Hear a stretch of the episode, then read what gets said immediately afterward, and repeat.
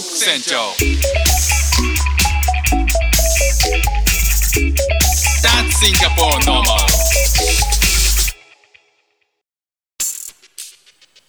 どうもフック船長です。シンガポールで3歳と4歳の息子の子育てをしている主婦です。イラストに挑戦したり歌を歌ったり英語学習のことだったり海外生活で面白いと感じた日本との文化や価値観の違いそこから改めて感じた日本のすごいところなんかをお話ししております。1年前の今日、えー実はフック船長もシンガポールにいましてホテルにいたんですね。息子と2人えー僕と3人でですね、えーとシンガポールのホテルにいました。セントーサ島っていうリゾートリゾート施設が集まってたり、えーとユニバーサル・スタジオ・シンガポールとかあの大きなプールとか、えーと水族館とかそういったあのレジャー施設が集まってるところがあるんですけれども、まあ、そこにのホテルにいたんですね。12月の5日にシンガポールに入国してそこから14日間の隔離生活を送る、まあ、それがコロナ禍においてのまあルールだったわけなんで、えーとまあ、守らざるを得ないというかシンガポールに入国する人は必ず14日間の隔離生活をする必要があるんですね。まあ、それがたとえ小さい子供であっても、えー14日間という決められた期間は絶対に外に出てはいけないってまあ、そういう生活が、えー始まって2日目ぐらいだったなんですよね。いやあの今思い出しても絶対戻りたくないですけどえっと部屋の広さはワンルームそんなにね大きいものじゃないんですよ。えっとキングサイズのベッドがあって、えー小さいこうデスクがあって、えーその上になんだろうなこう壁掛けみたいな仕様の大きいテレビがあるんですけど、まあ、テレビはいいんですよね。あの入って、えー驚いたのが床がめちゃくちゃ硬いってことなんですよね。なんか日本だとフローリングがもうすごく普通になってたんであのまあもっと言うとそのフローリングでも材質っていろいろあってふあの木の、えー、と本当にリアルな木を使ったフローリングもあればフローリングっぽくデザインされた、えー、と床材、えー、とちょっとクッション性のある床材もあるじゃないですか。で僕あのシンガポールに来る直前、えー、と日本に住んでた時に、え住んでた自宅のフローリングはなんか柔らかいちょっとクッションみたいな感じの素材だったんで、まあ、落ちても転んでも多少痛いかなっていうぐらいなんですけどシンガポールのねそのホテルは何とも言えないフローリング風の模様のえっとマットっぽいものが貼られマットじゃないな。なんかビニールっぽいものが貼られて明らかにその向こう側はコンクリートっていうセメントでできてるだろっていう叩くとなんか響かなくてコッコッコッっていうようななんかもうめちゃくちゃもう明らかに硬いんですよね。これでね当時息子が2歳と3歳だったんでこのベッドから落ちたら半端ないなと思って。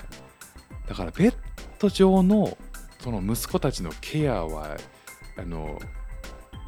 すうん他での遊びよりも数倍気を使ったっていう記憶がねえっともう1年経っても今でも、えー鮮明に覚えてます。着いたらなんじゃこりゃっていう絶対このキングベッド寝かせらんないなんてねあの思って、えっとまずこう柵をくれっていうのを電話で、えーたどたどしい英語で電話でホールに対してあのホールじゃないか。エントランスのスタッフに対して電話した記憶がありますね。もうねあとは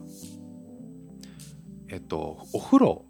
のバスタブってあの緩やかなカーブをしたバスタブだったんですよ。なんかこう日本だと割とこう正方あの四角くて角張ってるじゃないですか。だからあのなんだけどこう海外のやつってなんでこうなのかなですっごい緩やかにカーブしてるんですよね。だからこう持たれても背中で持たれてもなんかスッと滑ってあの側面に滑り落ちるっていうかそんなのイメージわかります？なんかこう海外のホテルのバスタブってなんかそういうの多いですよね。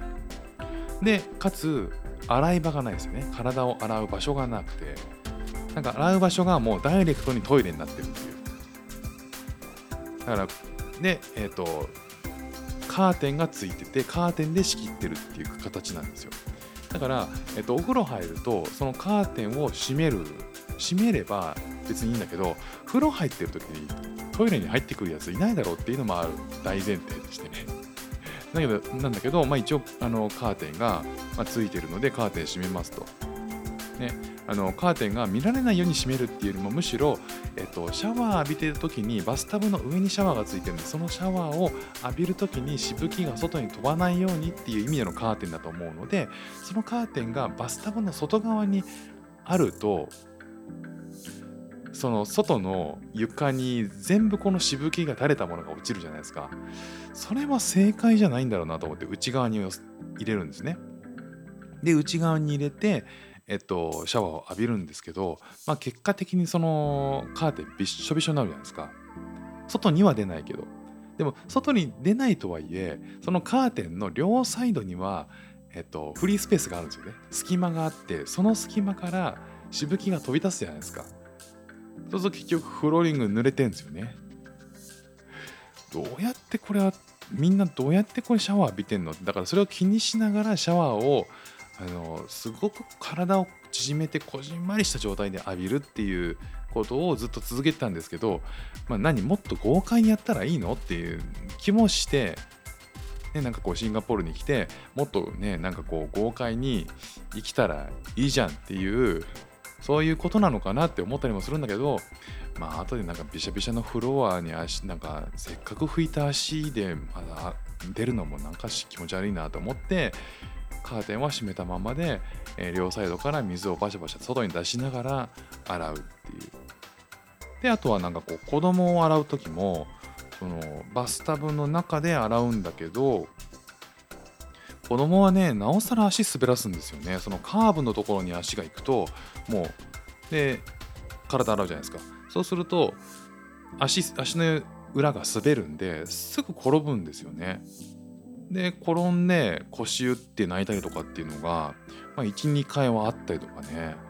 あとは最初に湯船に浸かりたいっていう、まあ、湯船に浸からせたいっていうこともあったんですけど